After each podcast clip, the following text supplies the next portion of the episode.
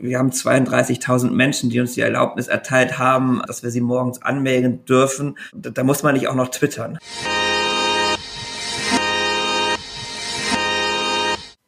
Ask Me Anything, der Hintergrundtalk.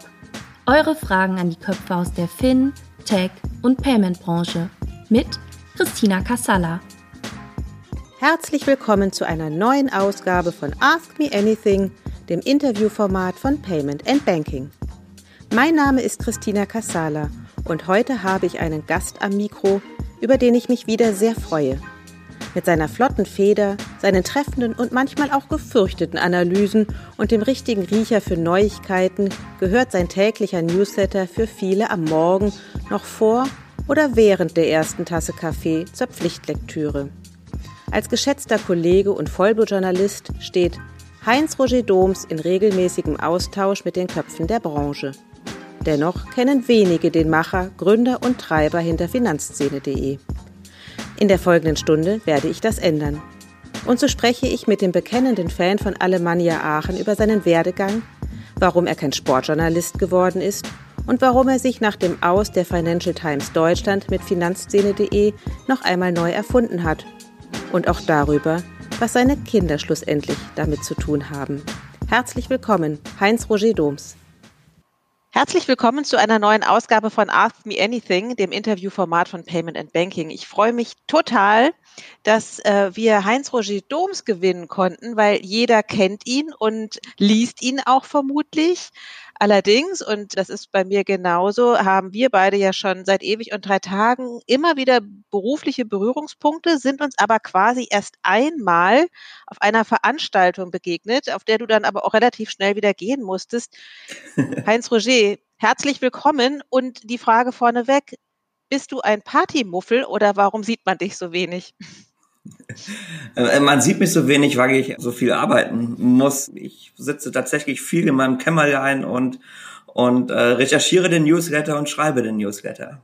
Aber gerade so als Mensch, der die Nase in der Szene hat, das gelingt dir offensichtlich ganz gut vom Schreibtisch aus. Das geht sehr gut vom Schreibtisch aus. Das geht sehr klassisch äh, mit dem Medium Telefon in aller Regel wir haben ja unsere Community gefragt und tatsächlich äh, gab es einige Fragen und auch die habe ich mich gefragt. Sagt man wirklich Heinz Roger, nur Heinz, nur Roger oder ist das wirklich der volle Doppelname? Eigentlich ist es der volle Doppelname. Es sagt nicht jeder Heinz Roger, aber meine Frau sagt äh, in der Regel, äh, meine Mutter sagt.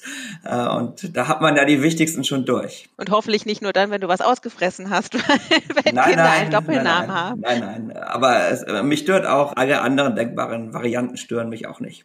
Heinz heißt man ja in unserem Alter nicht mehr unbedingt. Gibt es eine Geschichte zu diesem Namen? Eigentlich nur, dass mein Großvater Heinz hieß und das Roger kommt ähm, der Legende nach nach einem Fußballspieler von, von Alemannia Aachen, Roger Klaassen, der den Verein 1969 zur Vizemeisterschaft geschossen hat. So wurde es zumindest erzählt, dass das der Ursprung ist. Allerdings war mein Vater, wollte Französischlehrer werden, hat Französisch studiert, sind sehr junge Eltern äh, geworden und hatten so einen, so einen frankophilen Touch. Und ich glaube, daher kam das Roger. Also mein Bruder hat auch einen französischen Namen.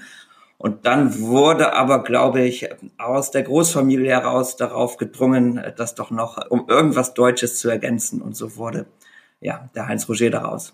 Aber du sagst es Alemannia Aachen. Seid ihr äh, eine Alemannia Aachen-Fanfamilie? Du ja, glaube ich, auch, ne? Also. Ja, ähm, ja, Genau, also da, da, das kann man nur mit Ja beantworten.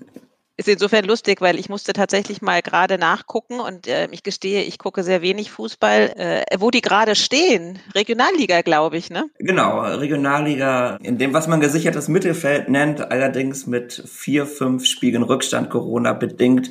Also bereinigt, äh, wenn man auf den äh, Punkteschnitt äh, schaut, ist es irgendwo Platz vier bis fünf. Mehr als man erwarten darf. Aber guckst du denn auch erste Bundesliga oder bist du dann tatsächlich eher so in diesen kleinen Kreis- und Regionalligen interessiert? Ich gucke nicht, nicht mehr viel erste Bundesliga. Jetzt solange Corona bedingt hat es noch mal mehr nachgelassen. Weiß auch, wer die Tabelle anführt und wer eher unten steht in der Bundesliga. Aber schauen tue ich es nicht mehr viel. Ähm, also wenn ich Fußball schaue, dann tatsächlich mein Verein. Also da fahre ich auch lieber mit dem Zug fünf, sechs Stunden ähm, nach Aachen, um mir da ein Spiel anzuschauen, als äh, mir jetzt Bayern München anzugucken man kennt dich ja durchs Lesen, aber, und das hast du mir im Vorgespräch verraten, tatsächlich warst du noch nie, Achtung, jetzt kommt ein ganz schwieriges Wort, Podcast-Gast. Von daher ähm, auch Premiere für dich. Deswegen stell dich doch mal kurz vor. Offensichtlich kommst du aus Aachen. Was wissen wir sonst noch nicht über dich? So viel mehr gibt es auch über mich nicht zu wissen. Ich bin 42 Jahre alt. Ich wohne in Hamburg, nicht in Frankfurt, wie man meinen könnte. Ich habe mal in Frankfurt gewohnt und gearbeitet. Das habe ich aber aus beruflichen Gründen getan. Äh, privat bin ich in Hamburg verwurzelt, weil hier meine Frau herkommt und weil hier meine Kinder geboren sind. Ich habe nicht so wahnsinnig viele Hobbys. Es ist tatsächlich, haben wir schon drüber gesprochen, äh, der Fußballverein ist meine Leidenschaft. Und ansonsten führe ich ein relativ unauffälliges Leben, abgesehen davon, äh, dass ich sehr spät arbeite und, und ähm, den Newsletter mache. Du bist ein Nachtmensch. Ich wäre es nicht, wenn äh, ich andere Möglichkeiten des Gelderwerbs äh, für mich gefunden hätte. Das äh, ist so ein bisschen wie beim beim Bäcker, der auch wenig davon hätte, wenn er seine Brötchen erst um 11 Uhr in die Auslage legt. Genauso ist es mit dem Newsletter, der verkauft sich oder hat den Selling Point unter anderem über die frühe Erscheinung und äh, dementsprechend äh, passe ich meine Arbeitszeiten dem an. Wann schläfst du also? Wenn du tagsüber Kinder hast um dich rum und nachts arbeitest? Ja, die Kinder sind äh, Gott sei Dank einen, einen beträchtlichen Teil des Tages in der Kita. Ich schlafe meistens in einem Zeitfenster irgendwann zwischen, zwischen ein und, und sieben Uhr. Nicht komplett von ein bis sieben Uhr, aber ähm, meistens so vier, fünf Stunden in dem, in dem Dreh und hole ein bisschen was am Wochenende nach. Ja, so das sind so meine Zeiten. Du hast jetzt gesagt, es gibt so wenig über dich zu erzählen. Das kann ich mir fast gar nicht vorstellen, weil irgendwann hast du ja mal die Entscheidung getroffen, Journalist zu werden. Wann war das klar? Und hattest du in deiner Schule schon die Schülerzeitung unter deiner Ägide? Nein, die hatte ich nicht unter meiner Ägide. Ich habe aber schon als, glaube sogar noch als Abiturient, aber spätestens als Student habe ich ganz klassisch für die Lokalzeitung geschrieben. Und das war auch immer mein Berufswunsch, Journalist zu werden. Nicht seit ich zehn bin, aber schon so mit 15, 16, 17 und habe das relativ konsequent auch verfolgt.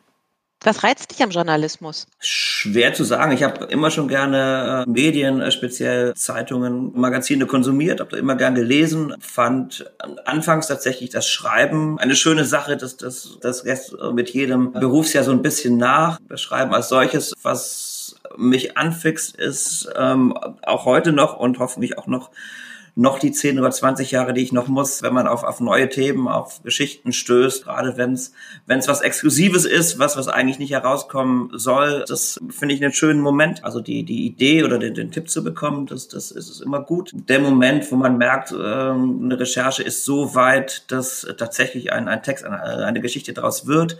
Das ist ein schöner Moment und ich mag das, das Blatt machen. Also zu sehen, dass dass ein komplettes Produkt draus wird. Das habe ich schon früher in der Lokalzeitung sehr gemocht, ähm, zu sehen, wie dann die verschiedenen Geschichten sich verdichtet haben zu einer gesamten Ausgabe und das finde ich auch jetzt am, am Newsletter machen eigentlich sehr schön, dass man in einem relativ überschaubaren Zeitfenster von, von einigen Stunden abends im Grunde ein fertiges Produkt an den Start bringen kann. Und ja, das verschlingt manchmal mehr Zeit, als es müsste, weil das auch so ein bisschen Liebhaberei ist, dass ähm, der Newsletter immer in etwa dieselbe Länge hat, dass der Themenmix stimmt und so weiter und so fort. Das sind mhm. Sachen, die jetzt nicht so wahnsinnig wichtig sind, glaube ich, für den wirtschaftlichen Erfolg, aber die mir ein gutes Gefühl vermitteln, dass das Produkt stimmt. Kannst du dich noch an deine Schönste Geschichte bei der Lokalzeitung erinnern? Puh, das ist, das, das sind Sachen, die sind 20 Jahre her. Ja, ich durfte sagen über über meinen Verein schreiben äh, zu Zeiten, als es dem deutlich besser ging als als heute, ähm, als er aufgestiegen ist in die Bundesliga, als er im Europapokal gespielt hat. Das waren ganz schöne Erlebnisse. Da habe ich nicht über sagen über die Spiele selbst äh, geschrieben, aber über die ähm, Atmosphäre in der Stadt, also wie man halt im Lokalteil über, über den Fußballverein berichtet und das waren immer sehr angenehme Aufgaben. Jetzt die eine äh, Geschichte habe ich jetzt nicht im Kopf, aber das, das, das war mhm. eine, eine ganz gute Zeit. Weil ich wollte dich gerade ganz ketzerisch fragen, ob du nicht auch deswegen äh, bei der Lokalzeitung geschrieben hast, um halt immer an diese Spiele ranzukommen, weil ich habe ja so auch angefangen tatsächlich und habe dann äh, auch für die Lokalzeitung geschrieben und habe aber den Kulturbereich voll geschrieben und fand das immer so praktisch, dass ich immer auf alle Konzerte umsonst gehen konnte. Das fand ich super. deswegen habe ich gerade so überlegt, ne, wenn du sagst irgendwie für einen Sportverein so, ja, und dann kann man ja immer schön so irgendwie und dann hinterher mit den Spielern und so reden. Das ist ja auch das Positive an dem Job, ne, dass man irgendwie auch wo rankommt, wo man sonst nicht hinkommen würde als zahlender äh, Stadiongast oder als Konzertbesucher oder so, ne? Genau, ähm, also das habe ich schon auch, auch mitgenommen, aber das war jetzt keine Motivation für den Job, sondern ich habe auch damals schon äh, relativ viel auch Lokalpolitik und solche Sachen gemacht, also eher die harten Themen, mhm. äh, auf die andere auch keine Lust. Mhm. Äh, unbedingt hatten. Also ich habe schon immer gemocht, auch über Sachen zu schreiben, denen man eine gewisse äh, Relevanz zubilligen kann. Warum bist du da nicht Sportreporter geworden? Oder hast du mal drüber nachgedacht? Drüber nachgedacht, in jedem Fall. Ich glaube, ganz platt ist äh, gesagt, ist da die Konkurrenz sehr groß, weil es äh, einfach mehr Menschen gibt, die sich, glaube ich, im, im, im Fußball auskennen oder in der Popmusik auskennen oder sich in der Politik auskennen, als Leute, die wissen, was eine Bilanzsumme ist. Ich wollte nicht in den Bereich Wirtschaft unbedingt, das hat sich äh, mehr durch Zufälle ergeben aber habe dann doch auch gemerkt mit der Zeit, dass da die Konkurrenzsituation ähm, geringer ist, als wenn man äh, zum Beispiel versucht, Parlamentsreporter zu werden oder so. Also du meinst Konkurrenz so aus den eigenen Reihen oder Leser, die glauben, mitreden zu können? Weil das hat man ja im nee, Sport sehr viel, ne? die dann irgendwie äh, sagen, ey, der Bundestrainer und dann äh, kann jeder irgendwie diese Mannschaft trainieren und jeder weiß es besser. Ja, das habe ich ja auch. Also ich, äh, der Newsletter schreibt ja für Tausende von Menschen, die sich in ganz vielen Themen besser auskennen als der Kollege Kirchner und ich selber das tun. Das ist äh, eine Gefahr, der wir jeden Tag unterliegen, dass, dass wir da eines Besseren belehrt werden. Nee, nee, ist also schon die Konkurrenz innerhalb des, des äh, Journalismus, glaube mhm. des ähm, Kulturjournalisten, Sportjournalisten, ähm, Leute, die gerne große Reportagen schreiben, die gesellschaftliche Themen bearbeiten, dass die sich im Großen und Ganzen schwerer tun, ein, ein Auskommen zu finden, als ich das mit meiner thematischen Ausrichtung tue, einfach weil es von Leuten, die das können, was wir Finanzjournalisten uns über die Jahre angeeignet haben. Davon gibt es einfach äh, sehr viel weniger als Leute, die äh, eine Kinokritik oder eine Filmkritik schreiben können oder glauben, dass sie das können. Aber kein Journalist lässt sich ja gerne in seinen Texten oder in seiner Recherche rumfummeln. Wie gehst denn du mit Kritik um? Oder auch mit, ja, wenn jemand sagt, das war falsch, das war schlecht, das ist komisch geschrieben, missverständlich etc. Also wie texteitel bist du? Ähm, texteitel bin ich. Äh, aus dem Alter wächst man so ein bisschen raus, würde ich sagen. Das ist wie beim Friseur, wenn der äh, Friseur am Ende fragt, ob noch ein bisschen Haargel äh, äh, in die Frisur soll. Da denke ich auch, ich bin jetzt keine 19 mehr. Und genauso ist es äh, mit sprachlicher Kritik. Ist mir jetzt wurscht. Also ich glaube, wer sprachliche Kritik übt, äh, der hat in den meisten Fällen auch, auch recht. Das ist jetzt nichts, ähm, wo ich mich in meiner Eitelkeit äh, angegriffen fühle. Was zusetzt ist, wenn, wenn wir inhaltlich äh, falsch schreiben, wenn wir Dinge korrigieren müssen. Das ist sehr viel relevanter und tut sehr viel mehr weh. Und ähm, ja, wir sind bemüht, damit vernünftig und offen umzugehen und transparent umzugehen und das dann äh, zu korrigieren. Und wenn wir Texte haben, dann auch ähm, eine Anmerkung zu machen, dass ähm, äh, der Text an der Stelle korrigiert worden ist. Das sind Dinge, die haben Journalisten früher gerne vermieden, aber ich glaube, das geht heutzutage ähm, nicht mehr dafür sind die Leser viel zu sehr mit einem auf Augenhöhe, als dass man sozusagen, wie es wie man es vor 20 Jahren im Lokalteil ähm, gern gemacht hat oder gemacht hätte, dass man ja den Feger so ein bisschen unter den Tisch fallen lässt und darüber hinweggeht und es äh, verschweigt. Das, das macht man heutzutage nicht mehr. Wie sehr setzt du dich mit den Anrufen von PRlern auseinander, die dir vielleicht eine Geschichte anbieten oder die dann irgendwie das alles sehr lenken wollen? Wie, wie, gehst du damit um? Weil das hat sich ja im Journalismus schon auch so ein bisschen verändert. Ne? Man war ja früher immer so das Trüffelschwein. Jetzt sagst du ja selber auch, ne? sehr wenig Zeit, ähm, sehr viel zu tun etc. Ne? Und ähm, dann kriegt man eine Geschichte angeboten. Wie gehst du damit um? Das ist tatsächlich ähm, ja ein Problem, dass da sich die Verhältnisse umgekehrt haben. Ich würde schon sagen, dass auf die vielleicht 15 bis, bis 20, vielleicht 25 Leute, die in Deutschland ernsthaft über die Bankenbranche schreiben, kommen, ja, ich würde sagen, auf, auf einen mit Sicherheit 10 bis 20 PR-Leute. Also ein Vorteil ist natürlicherweise, dass ich in Hamburg sitze, dass ich also viele Einladungen zu Terminen in Frankfurt gar nicht erst wahrnehmen kann äh, aus logistischen Gründen, dann können wir darauf verweisen, dass wir tatsächlich sehr wenig Zeit haben, weil wir nur zu zweit äh, sind und uns auch selber vermarkten, eigene Artikel schreiben, den Newsletter machen, äh, dass wir natürlicherweise nicht so viel Zeit in Gesprächen mit, mit äh, unter anderem PR-Leuten zubringen können, wie das Kollegen normalerweise können. Und, dann ist auch irgendwann einfach der Punkt erreicht, wo man Nummern blockiert. Also es ist einfach zu viel. Es gibt äh, gerade im Fintech-Bereich sehr viele PR-Agenturen, äh, in denen auch äh, Leute arbeiten, äh, bei denen ich bezweifle, dass, dass die wissen, was wir machen, äh, bei denen ich bezweifle, dass sie den Newsletter lesen und ähm, wo dann teilweise abstruse Anrufe äh, kommen und äh, ich bin dann immer freundlich, aber Selbstschutz und auch um meine Handynummer so ein bisschen heilig zu halten, ähm, ja, blockieren wir dann. Anders geht's nicht. Das ist schon, schon wahr, ne? Auch das, also die, diese Einflussnahme der Agenturen, die ähm, dann ja auch so, so Stories so lenken wollen und dann eben auch zu sagen, also die, die Auswahl der Themen obliegt ja immer letztendlich noch der Redaktion. Gute Agenturen äh, verstehen das, schlechte Agenturen werden dann manchmal so ein bisschen, rufen dann noch ein zweites und drittes Mal an, auch wenn man das erste Mal sehr freundlich war, ne? Ja, es ist natürlich äh, die Frage, von welcher Seite kommt man. Ähm, also wir sind ja als Journalisten darauf ähm, angewiesen, dass wir Ansprechpartner in den Unternehmen, über die wir berichten, haben äh, und dass wir da einen äh, intensiven äh, Dialog suchen und das, das ähm, sage ist eine andere Ebene als das ähm, angerufen werden mit äh, vermeintlichen Themen. Ähm, ich habe jeden Tag mit, mit Pressesprechern zu tun, sehr viel zu tun, enger Austausch, guter Austausch, vertrauter Austausch. Das ist sozusagen ein täglicher Teil meines Berufs.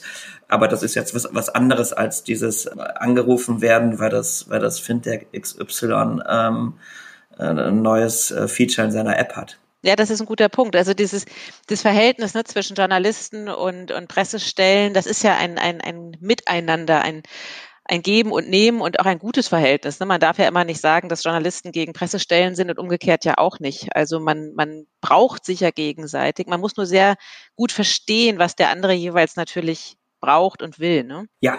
Auch von der Lokalzeitung kommend, glaubst du noch an das Medium Print? Nein, das tue ich nicht.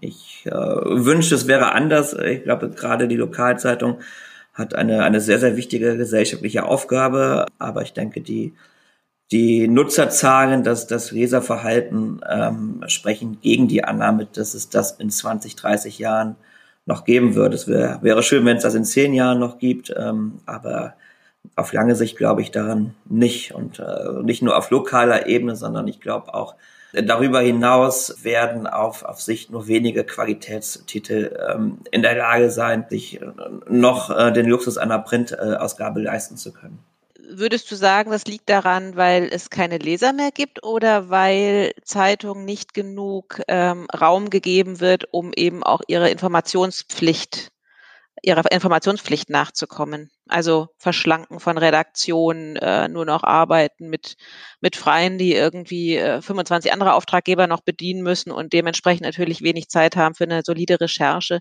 Na, ich, ich, ich denke, die Probleme liegen auf der Hand. Äh, das Geschäftsmodell äh, Zeitung oder das Geschäftsmodell äh, Verlag ist wie viele andere Geschäftsmodelle auch über die letzten äh, 20 Jahre ähm, ja, disruptiert äh, worden. Ähm, früher gab es für, für Werbebetreibende nicht viele andere Möglichkeiten, ihre, ihre Produkte und Dienstleistungen anzupreisen, als das über, über Zeitungen und über Magazine zu tun. Da gibt es seit geraumer Zeit ganz andere Möglichkeiten. Gibt es äh, die Möglichkeit, dass es zwar sehr leicht ist, äh, für mich jetzt Inhalte zu verbreiten. Das hätte ich vor 20 oder 25 Jahren äh, nicht gekonnt, als Standalone-Redakteur sozusagen ein eigenes Medium äh, zu gründen und, und, und damit mein Geld für, zu verdienen. Auf der anderen Seite kann den Inhalt, den ich verbreite, ähm, jeder da draußen weiter verbreiten. So, dass das macht es schwierig für journalistische Produkte heute Geld zu verlangen ganz schlicht Faktor Raubkopie. So, das mhm. sind ähm, zwei ganz, ganz wesentliche Bestandteile des Geschäftsmodells äh, Zeitung, des Geschäftsmodells Verlag jahrzehntelang gewesen, die so jetzt heute nicht mehr funktionieren, wie sie bis in die 90er Jahre hinein funktioniert haben. Und das macht's für Verlage schwer, Journalismus zu, zu refinanzieren. Und das macht es für Journalisten schwer, ihrer Arbeit ordnungsgemäß nachzukommen. Aber unabhängig davon gibt es ja durchaus Leser, die hin und wieder auch ganz gerne noch mal ein Printprodukt in der Hand haben. Hast du mal überlegt, so vierteljährlich irgendwie mit Finanzszene so ein Magazin zu machen oder so? Nein, habe ich, hab ich nicht. Ist äh, verlegerisch gesehen äh, gar keine dumme Idee, aber das, äh, dafür haben wir nicht die Kapazitäten. Wenn wir mal die Kapazitäten äh, haben sollten, ist das sicherlich eine Option. Das, das sind Dinge, wo man als Fachverlag, jetzt wir zwar nicht sind, aber der wird theoretisch äh, werden könnten, also ähm, wo wir hineinwachsen könnten, kann man äh, mit Print ähm, sicherlich besser operieren, als das General Interest Medien tun können. Aber nein, haben wir nicht drüber nachgedacht, ist für uns keine Priorität. Dann gehen wir nochmal drei Schritte zurück. Wie und wann ist denn die Entscheidung gefallen, einen Daily Newsletter rauszubringen?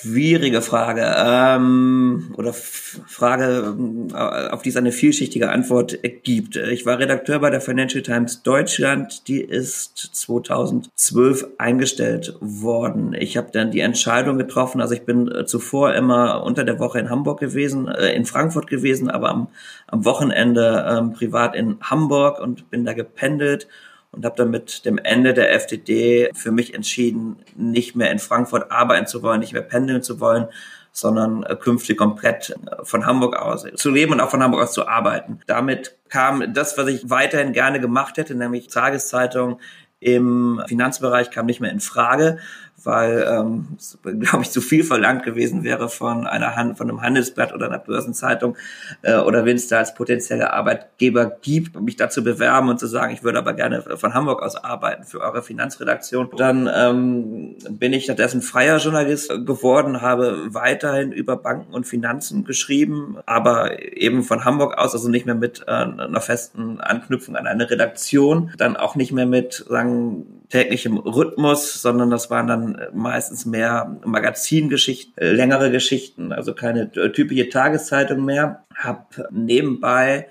auch äh, PR gemacht in der Zeit, habe damit sehr gutes Geld verdient und ähm, sagen die Spanne zwischen dem, was ich mit meinen PR-Jobs verdient habe und dem, was ich äh, als freier Journalist verdienen konnte, ist immer größer geworden. Hatte dann noch ein Kind, irgendwann zwei Kinder und äh, ja stand dann irgendwann vor der Wahl, will ich wirklich noch diese journalistische Lohnbrotschreiberei machen. Ich wollte aber auch nicht äh, ganz konsequent sein und zu sagen, jetzt mache ich nur noch PR, ähm, weil ich da äh, mehr Geld verdiene, sondern ich habe mir gedacht, ich versuche mal irgendwas äh, Verrücktes, äh, den, den Schritt in die PR komplett kann ich immer noch machen, wenn es nicht funktioniert. Und das waren so die Beweggründe für den Newsletter. Ich habe damals auch für einen Auftraggeber war der FinLetter, also dieser wöchentliche ähm, Fintech-Newsletter, für den habe ich ab und zu geschrieben, ähm, habe da gesehen, dass man doch mit relativ überschaubarem Aufwand eine relativ große Leserschaft ähm, erreichen kann und einen gewissen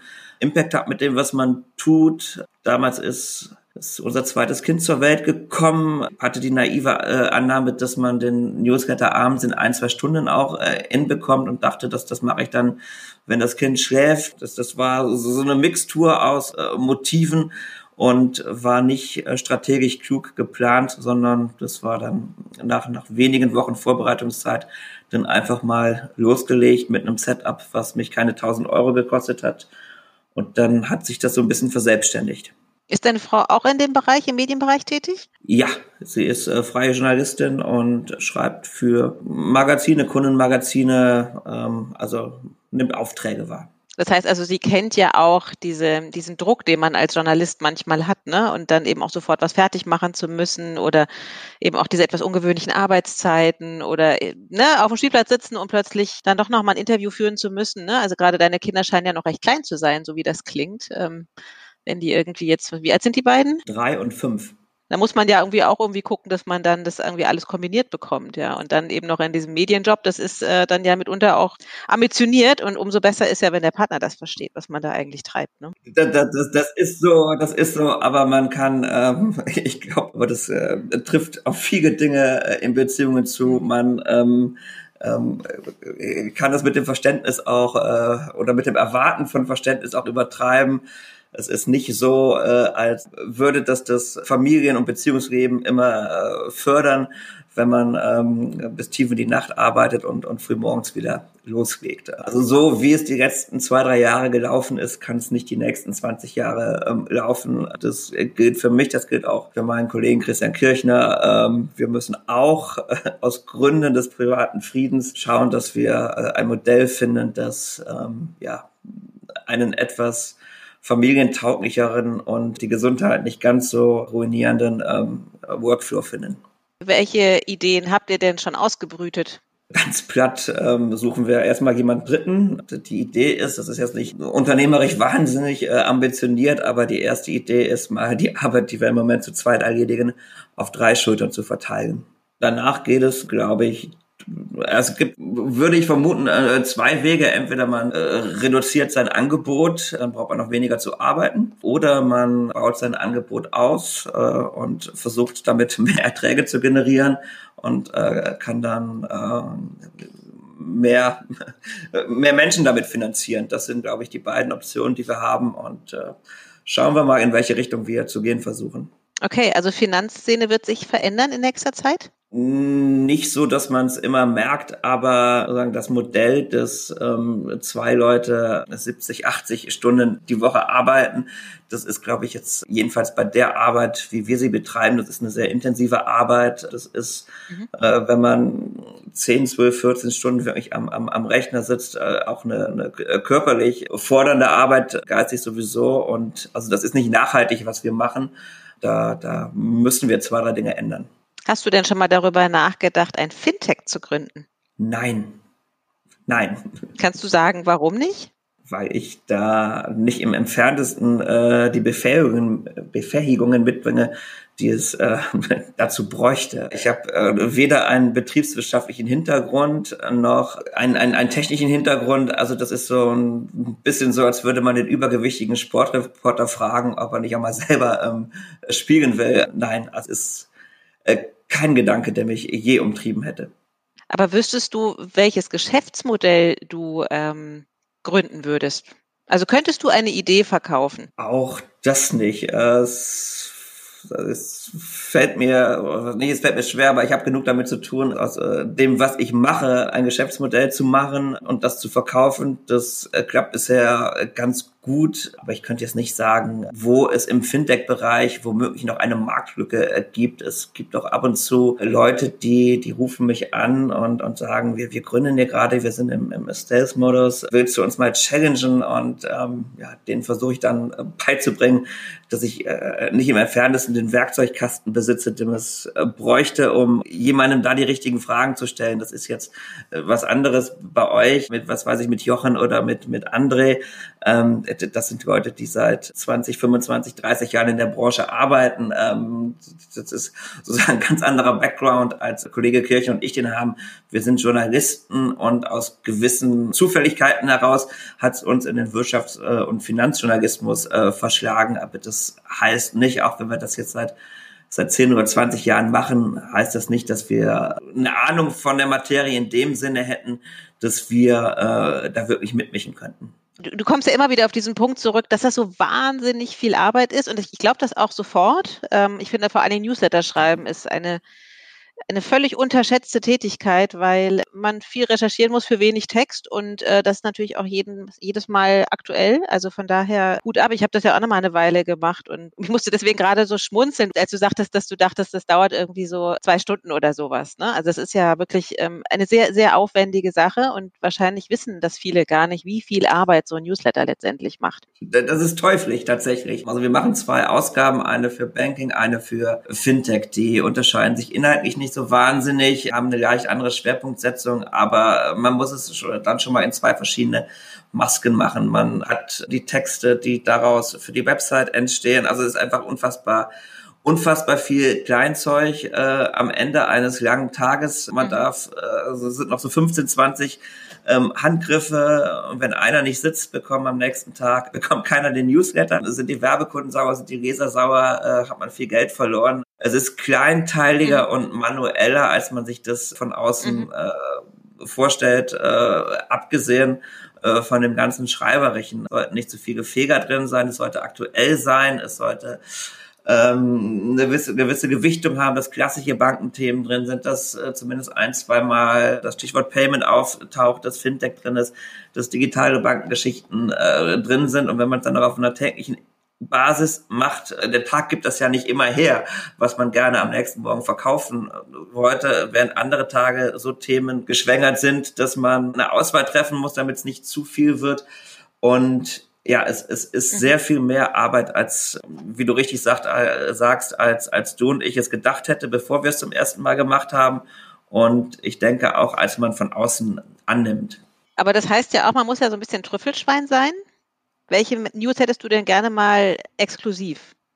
Welche Schlagzeile hast du im Kopf, aber die Geschichte dazu gibt's noch nicht? Gott, das ist, ähm, Weiß ich tatsächlich nicht, kann ich, kann ich, kann ich nicht sagen. Aber es ist natürlich von Exklusivität äh, lebt das Geschäft, lebt der Newsletter. Das ist äh, gut fürs Renommee, es ist gut für die Verbreitung und ähm, das ist schon unser Anspruch und ähm, dem versuchen wir nachzukommen, dass wir dem Leser jeden Morgen ähm, Dinge liefern, die er anderswo nicht findet. Das kann sagen, die klassische Exklusivgeschichte sein. Es kann aber auch eine Analyse oder eine Einordnung oder ein Gedanke sein, den er anderswo mhm. nicht nicht findet, aber steht jetzt nicht über meinem Schreibtisch die Schlagzeile Deutsche Bankchef Sewing muss gehen und, und, und nur wir haben's. Ähm, das gibt's nicht. Und ich soll dich auch fragen, wann kommt mal was Positives zur DKB?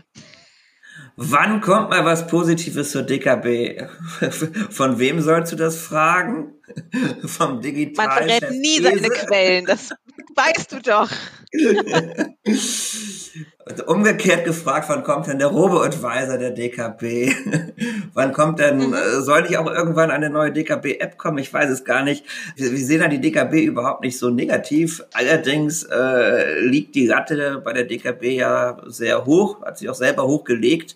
Man fragt sich schon das ein oder andere Mal, was kommt denn da als nächstes, damit äh, die DKB den Status, den sie sich über die letzten 10 oder 20 Jahre erarbeitet hat, dass sie den verteidigt. Ähm, aber also es ist nicht so, dass wir die DKB in irgendeiner Weise jetzt negativer sehen als andere Player. Aber der Robo-Advisor, der wäre für dich schon eine Positivgeschichte? Oder würdest du nicht denken, oh, die jetzt nicht auch noch? Wird man dann sehen, wenn es denn je, jemals so weit kommt. Äh, man lässt sich ja immer gerne überraschen, äh, selbst von der DKB. Okay, liebe DKB, wenn ihr also einen Robo-Advisor rausbringt, sagt es dem Kollegen Dom oder uns.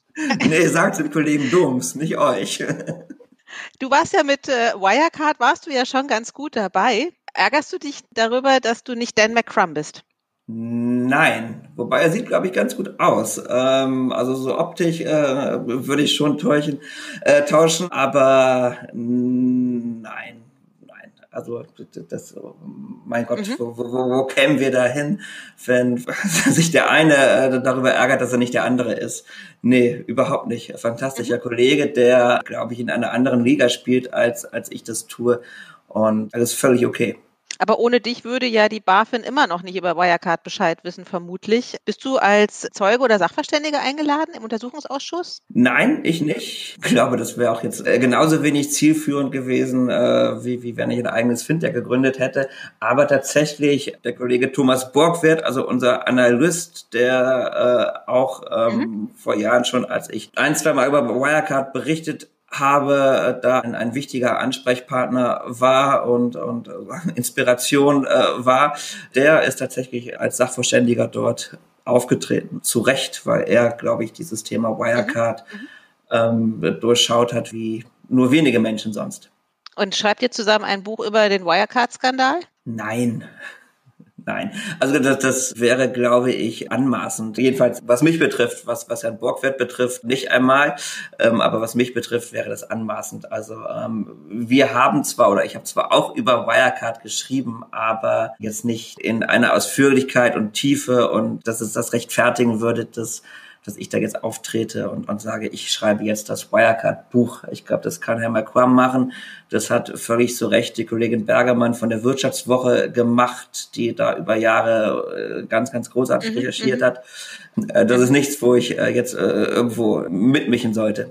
Siehst du denn in unserer Branche einen nächsten Hero, einen Unicorn, einen großen Champion? Glaube, da sehe ich nicht mehr oder nicht weniger als, als äh, jeder andere auch. Ich glaube, dass das ähm, Geschäftsmodell von N26 war und, und ist so, dass man äh, dem durchaus eine Chance äh, geben kann. Äh, jetzt ist äh, die Pandemie dazwischen gekommen. Jetzt muss man, man sehen, inwieweit äh, N26 sich jetzt erstmal konsolidiert und, und in welche Richtung das dort geht. Ähm, aber das ist sicherlich ähm, ein Player, dem das äh, in jedem Fall zuzutrauen ist. Wir schreiben tendenziell positiv über die Solaris Bank, weil wir den Eindruck haben, das ist ein äh, Unternehmen, in dem solide gearbeitet wird ja, ansonsten, ich glaube, man, man, ähm, es gibt ja nicht zu Unrecht äh, VC-Investoren, die sich das äh, sehr kenntnisreich anschauen und die dann unterschiedlichen Unternehmen unterschiedliche Bewertungen zubilligen. Und ich gehe ganz fest davon aus, dass die 10 oder 20, äh, die dort die höchsten Bewertungen bislang erlangt haben, dass aus dem Kreise auch die zwei, drei kommen werden, die es dann mal tatsächlich zum Unicorn und zum dauerhaft mhm. erfolgreichen Player schaffen. Aber ob jetzt Aux Money, äh, beispielhaft gesprochen, in fünf Jahren besser dastehen wird als, als äh, Trade Republic, ähm, keine Ahnung. Ich glaube, das wissen äh, so richtig wissen äh, tut's ja ohnehin niemand. Ich glaube, in die eine oder andere Richtung argumentieren kann sicherlich der eine oder andere sehr kenntnisreich, aber das kann ich nicht. Wie sehr nutzt du eigentlich diese ganzen äh, Dinge, über die wir tagtäglich schreiben? Also bist du so ein Kontenhopper, tradest auf allem, was möglich ist, oder bist du sehr konservativ in deiner privaten äh, Finanzpolitik? da muss ich jetzt darauf antworten, oder? das macht dieses also, Format aus.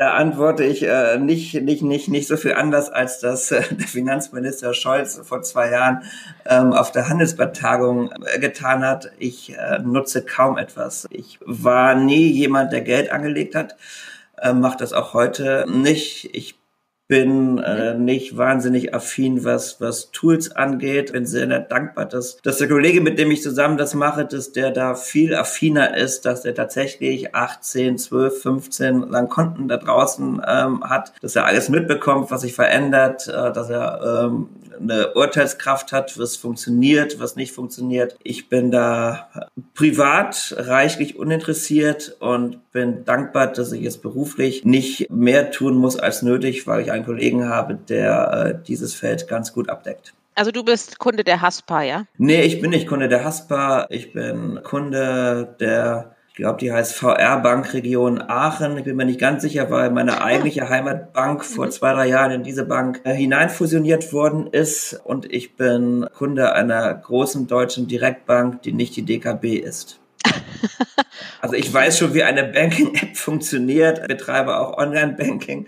Mich sieht man nicht so oft in der Filiale, aber ich, also ich brauche keine Spaces. Ähm, ich würde mir ab und zu wünschen, dass die schon besagte große Direktbank mehr Möglichkeiten bieten würde, seine Kontodaten zu analysieren.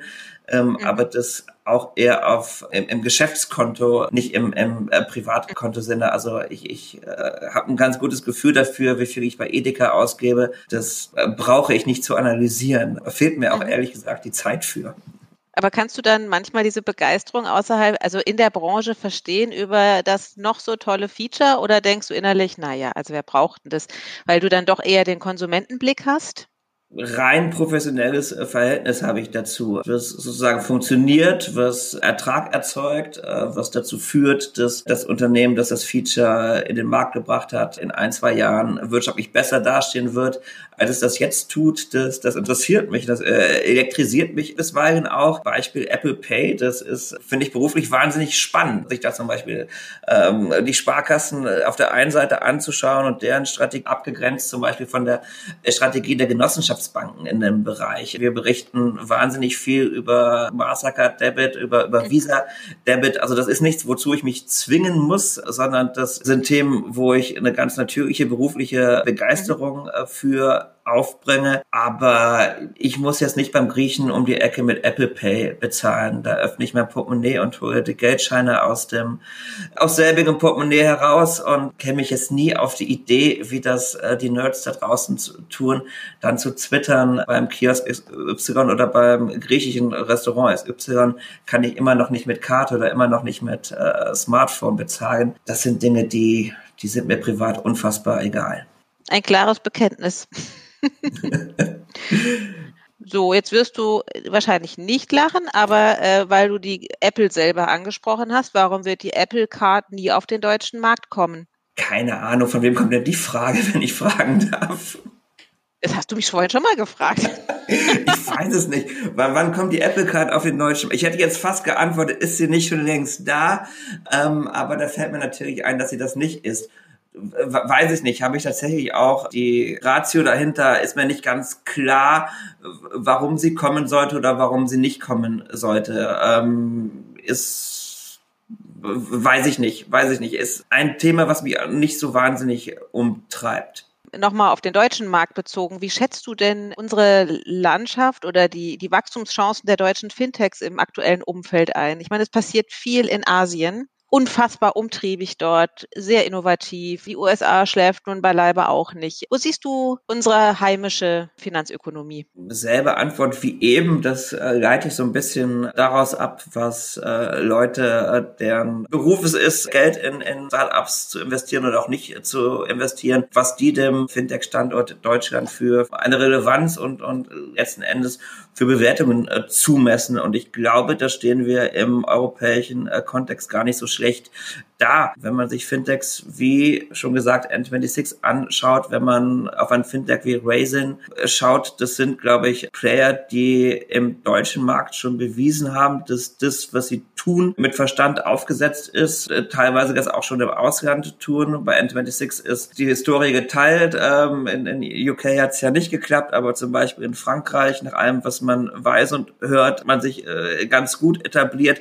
Also es gibt sicherlich fünf, sechs äh, Fintechs, mit denen man äh, sich im europäischen Vergleich nicht, nicht zu verstecken äh, braucht. Äh, dass in der angelsächsischen mhm. Welt äh, die Bewertungen durchweg höher sind. Das, das sehe ich schon auch, dass äh, aus Skandinavien mehr kommt ähm, als äh, aus Deutschland kommt. Das ist auch äh, relativ offensichtlich, äh, gibt es auch Gründe für. Aber wenn man nach Italien, nach Spanien, nach Frankreich äh, schaut, ist es jetzt, glaube ich, nicht so, als, als wären die dortigen Player den hiesigen voraus. Ich glaube, es ist äh, tendenziell äh, sogar umgekehrt. Also das ist, ist jetzt nichts, dass man, äh, würde ich sagen, wo man jetzt die Hände über dem Kopf zusammen zusammenschlägt und, und sagt, das, das, mhm. das gibt alles nichts und, und das, was die Asiaten können und was die Amerikaner können und was die, was die Briten können und die Skandinavier, das, das, das können äh, unsere Fintech alles nichts. Also da glaube ich, gibt es äh, mindestens eine Handvoll Player, die bislang bewiesen haben, dass sie da durchaus mithalten können. Okay, also du hast offensichtlich einen ganz optimistischen Blick so auf die Branche und, und denkst, also da, Deutschland braucht sich da nicht zu verstecken. Das ist ja auch manchmal so eine etwas deutsche Eigenart, dann immer gleich in so ein in so einen Pessimismus zu verfallen, wenn äh, von außen da mal etwas sehr Innovatives kommt. Man denkt so, oh, wir Deutschen haben das alles nicht und oh, das kriegen wir alles gar nicht hin und oh, wir sind ja sowieso nur Copycats. Also so, so siehst du das nicht. Nee, wobei ich natürlich auch äh, ein starkes berufliches Interesse daran habe. Ähm, wir berichten ja mehr oder weniger nur über Fintechs aus dem und Banken aus dem deutschen Raum habe ich ein natürliches Interesse daran, dass, dass diese Landschaft auch einigermaßen sprießt. Aber ich glaube auch äh, objektiv nicht pro domo gesprochen, ist es ganz offenkundig so, dass Player wie Aux Money, dass das Player wie eine Solaris Bank, Scalable Capital gibt es jetzt, glaube ich, kontinental europäisch auch nichts, was, was größer ist und, und die zwei, drei britischen Wettbewerber, die es äh, in dem Bereich gibt, äh, die gehen jetzt auch nicht durch die Decke. Äh, einer hat jüngst sein Deutschland-Angebot, glaube ich, eingestellt. Also ich, ich sehe da jetzt keinen Anlass, dass die deutsche Fintech-Branche ähm, da jetzt kleinmütig äh, sein müsste. Wobei ich äh, berichte über die Branche, ich spreche nicht für sie. Ähm, also das Trommeln äh, sollten andere übernehmen. Noch eine Fachfrage. Jetzt muss ich mich wirklich konzentrieren. Ich, ich, ich, ich habe schon Angst. Ich habe schon Angst. Eine Fachfrage ich muss jetzt wirklich äh, mich gut konzentrieren. Warum ist das Wort Finanzmarktintegritätsstärkungsgesetz dein Lieblingswort? Ist es das? Habe ich das mal geschrieben? Kann Zumindest sein. Ist das in meinem Postfach gelandet, die Frage? Okay, dann, dann, dann war es aber nur äh, ein, ein Witz um des Witzes willen. Ist nicht mein Lieblingswort. Allein schon deswegen, weil man es sehr oft trennen müsste, obwohl man es äh, sprachlich eigentlich nicht trennen darf, damit es nicht über, zumindest wenn man es in der Überschrift einsetzt, damit es nicht in die, in die nächste Zeige läuft. Ich weiß nicht, was die Abkürzung davon ist, aber ich hoffe, es gibt eine schöne Abkürzung, die man stattdessen verwenden kann. Jetzt müsste man auch mal außerhalb der Branche fragen, ob jemand schon mal dieses Wort gehört hat. Vielleicht kann man es ja umdrehen, Gesetz zur Integrität, äh, zur Stärkung der Integrität des Finanzplatzes. Dann lässt es sich schon wieder ähm, sagen, verwenden, ohne dass die Newsletter-Zeile umbricht, ohne dass das Wort zu Ende ist. Aber genieße doch die deutsche Sprache, dass man alles so schön aneinander hängen kann. Dann hat man hinterher ja, so Wörter von 45 Buchstaben, ja. Fällt es dir schwer eigentlich jeden Tag den Newsletter so zu schreiben, wie du ihn schreibst? Ihr habt ja schon schon auch so eine bestimmte Sprache gefunden, ja, und ähm, ist ja mitunter manchmal auch etwas beißend. Geht dir das frei von der Hand und und schreibst du immer so? Mal mehr, mal weniger, bisschen Tagesform abhängig und also das Mittel zum Zweck, glaube ich. Die Materie ist, ist, ist trocken. Letzten Endes geht es um nur um Geld. Es, es geht nicht um, um Politik, es geht nicht um echte Schicksale. Das, darum würde ich sagen, das Thema gibt es auch her, dass man äh, da in einer etwas, ja, manchmal auch ironischeren äh, Art und Weise drüber äh, schreibt. Es ist aber jetzt nicht so, als, als würde ich sagen, dass das Schönste in meinem Job ist, ist den Newsletter zu schreiben. Eher das Gegenteil, das ist äh, allein schon, weil das äh, immer das ist, was am Ende des Tages kommt, ist es das, äh, was ich am wenigsten gerne mache und wo ich sehr dankbar wäre, wenn sich das auslagern ließe. Jetzt äh, sind wir Journalisten ja so ein bisschen Informationsjunkies, ja? Kannst du Digital Detoxen? Um mal so ein wunderschönes neudeutsches Wort zu nutzen? Ja und nein. Also ich bin äh, E-Mail-Junkie, weil jede E-Mail, die kommt, ja, kann eine spannende äh, Information sein. Es kann aber auch juristische Arm irgendeines Unternehmens sein, über das wir gerade berichtet haben. Also es kann auch eine, eine Gefahr bedeuten, eine, eine wirtschaftliche Gefahr für das, was wir da tun. Darum bin ich schon sehr stark E-Mail ab hängig, aber ich brauche zum Beispiel kein Twitter. Ich habe Twitter nicht auf dem Smartphone installiert. Ich habe kein LinkedIn auf dem Smartphone oder ich habe es zwar, aber benutze es nicht auf dem Smartphone, sondern mache es nur am Desktop. Also ich bin jetzt kein Social Media Junkie und ich bin auch nur bedingt ein News Junkie. Ich lese auch im Urlaub sehr viel E-Mails, ich telefoniere auch beruflich viel im Urlaub, aber wenn ich äh, drei Wochen in Urlaub bin, ähm, bin ich drei Wochen nicht bei Twitter. Also das ist mir völlig egal. Bist gar nicht so ein Social Media Mensch, höre ich gerade so raus, ne? Nur als Instrument, aber nicht aus Leidenschaft. Äh, ich habe das relativ viel eingesetzt, natürlicherweise, um sozusagen in der Frühphase auf dem Weg die Abonnentenschaft äh, zu erweitern. Aber das ist für uns äh, Gott sei Dank nicht mehr so so so wichtig, weil äh, schon seit seit relativ langer Zeit äh, das das größte Lesergewinnungstool für uns ist das Weiterleiten des Newsletters. Das ist jetzt nicht nicht nicht Twitter oder oder Xing oder LinkedIn. Das ist äh, relativ vernachlässigenswert, sondern das ist das Weiterleiten des Newsletters. Was für uns wichtig ist, Google ist für uns wie für jeden da draußen einigermaßen wichtig, aber Social Media wird, glaube ich, überschätzt. Aus, aus meiner Sicht auch Gott sei Dank überschätzt. Ähm, denn also mit mir macht es keinen Spaß, auf, auf Social Media unterwegs zu sein, sondern ich, ich, ich mache es als Mittel zum Zweck. Du sagst, es macht dir keinen Spaß. Warum nicht? Weil das ist ja so dieses Mantra, ne? nur wer da ganz viel in die, in die Blase reinblubbert, der findet statt und man muss da irgendwie eine Expertise irgendwie mit Personal Branding aufbauen, bla bla bla. So, ne? Also das ist ja ein, ein weit verbreitetes Phänomen. So, jetzt sagst du, nö, machst du nicht. Ich mach's schon, nutze das für unsere Zwecke, aber ich, ich glaube nicht so sehr daran, wie es andere tun und habe auch das Gefühl, dass viele journalistische Kollegen ähm, da doch einigermaßen ziellos äh, unterwegs sind, äh, was die Nutzung mhm. dieser Tools anbetrifft und naja, wir haben 32.000 Menschen, die uns die Erlaubnis erteilt haben, dass wir sie morgens anmelden dürfen. Da muss man nicht auch noch twittern, also sagen wir es mal so, mhm. sondern das äh, äh, befriedigt unsere journalistische Eitelkeit durchaus schon über die Maßen, dass so viele Leute uns lesen und da muss man jetzt nicht noch zwingend ähm, auf Parallelkanälen äh, auch noch seine Sicht der Dinge äh, zum Besten äh, geben. Mhm glaube, Journalisten schreiben ohnehin schon sehr viel, äußern sich ohnehin schon zu vielen Dingen, auch zu Dingen, zu denen sie sich teilweise, glaube ich, nicht äußern sollten. Und ich brauche nicht bei Twitter ähm, zu sagen, dass ich mich gefreut habe, dass äh, Herr Biden die US-Wahl gewonnen hat.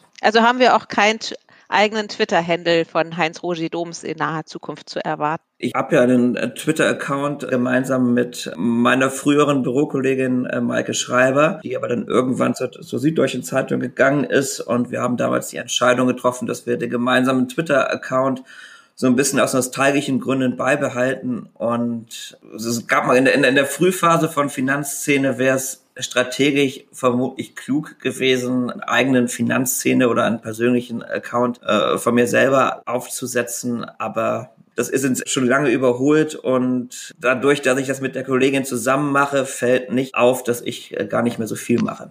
Sagen wir es mal so. Ach so, das, das pflegt alles sie ein, ja? Nach wie vor? 70, 80 Prozent dessen, was über den Account gepostet wird, kommt von ihr. Sind vermutlich eher 80, 90 Prozent. Das heißt also, zwischen den Jahren wird bei dir Social Media auch nicht stattfinden. Und ähm, jetzt wird ja diese Podcast-Folge noch im alten Jahr erscheinen. Wir sind ja jetzt in der Adventszeit. Perspektivisch, wie können wir uns denn ein Weihnachten in der Familie Doms vorstellen? Gibt es bei euch Weihnachtsrituale?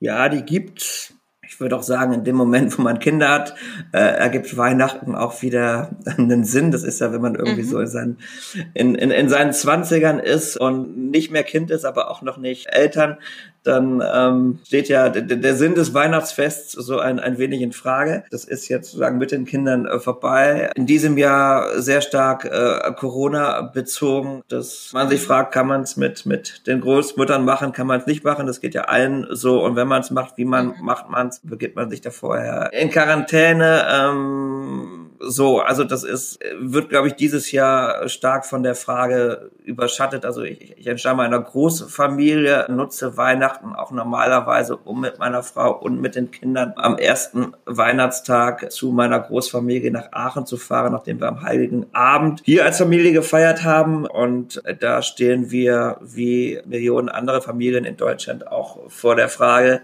was macht man dieses Jahr, wie macht man es, was ist verantwortlich, was geht, was nicht. Und das ist, ähm, aber das geht ja jedem so, das ist schwierig und wird dieses mhm. Jahr nicht so sein wie in anderen Jahren. Aber wer kommt denn bei euch, das Christkind oder der Weihnachtsmann? Das Christkind kommt. Das Christkind mhm. kommt. Aber am 6. Dezember kommt, glaube ich, auch der Nikolaus. Ähm, warum auch der immer. Der kommt erstmal, ja. Das ist eine Geschenkeflut immer da. Der kommt erstmal und das Christkind, ja.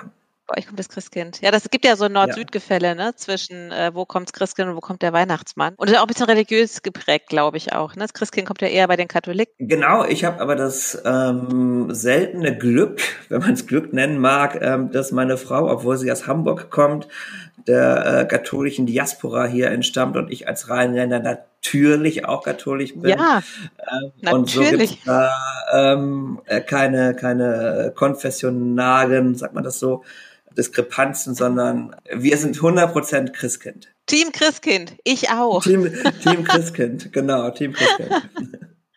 Sehr schön. Okay, Mann, das war ein sehr interessantes Gespräch über viele Themen hinweg. Vielen Dank für deine Offenheit und vor allen Dingen auch die Zeit, die du dir genommen hast. Ich bedanke mich für die Einladung und für euer Interesse und, und, und, und für deine Zeit. Ja, herzlichen Dank. Dann erstmal ähm, noch eine schöne Woche und ähm, falls wir uns nicht mehr hören, eine ganz tolle Adventszeit und das ist äh, vielleicht, dass du auch ein bisschen Ruhe findest neben diesem täglichen Newsletter schreiben. Wann kommt euer letzter? Freitag, das müsste der 18. Dezember sein. Hoffe ich, dass er das ist. Ja.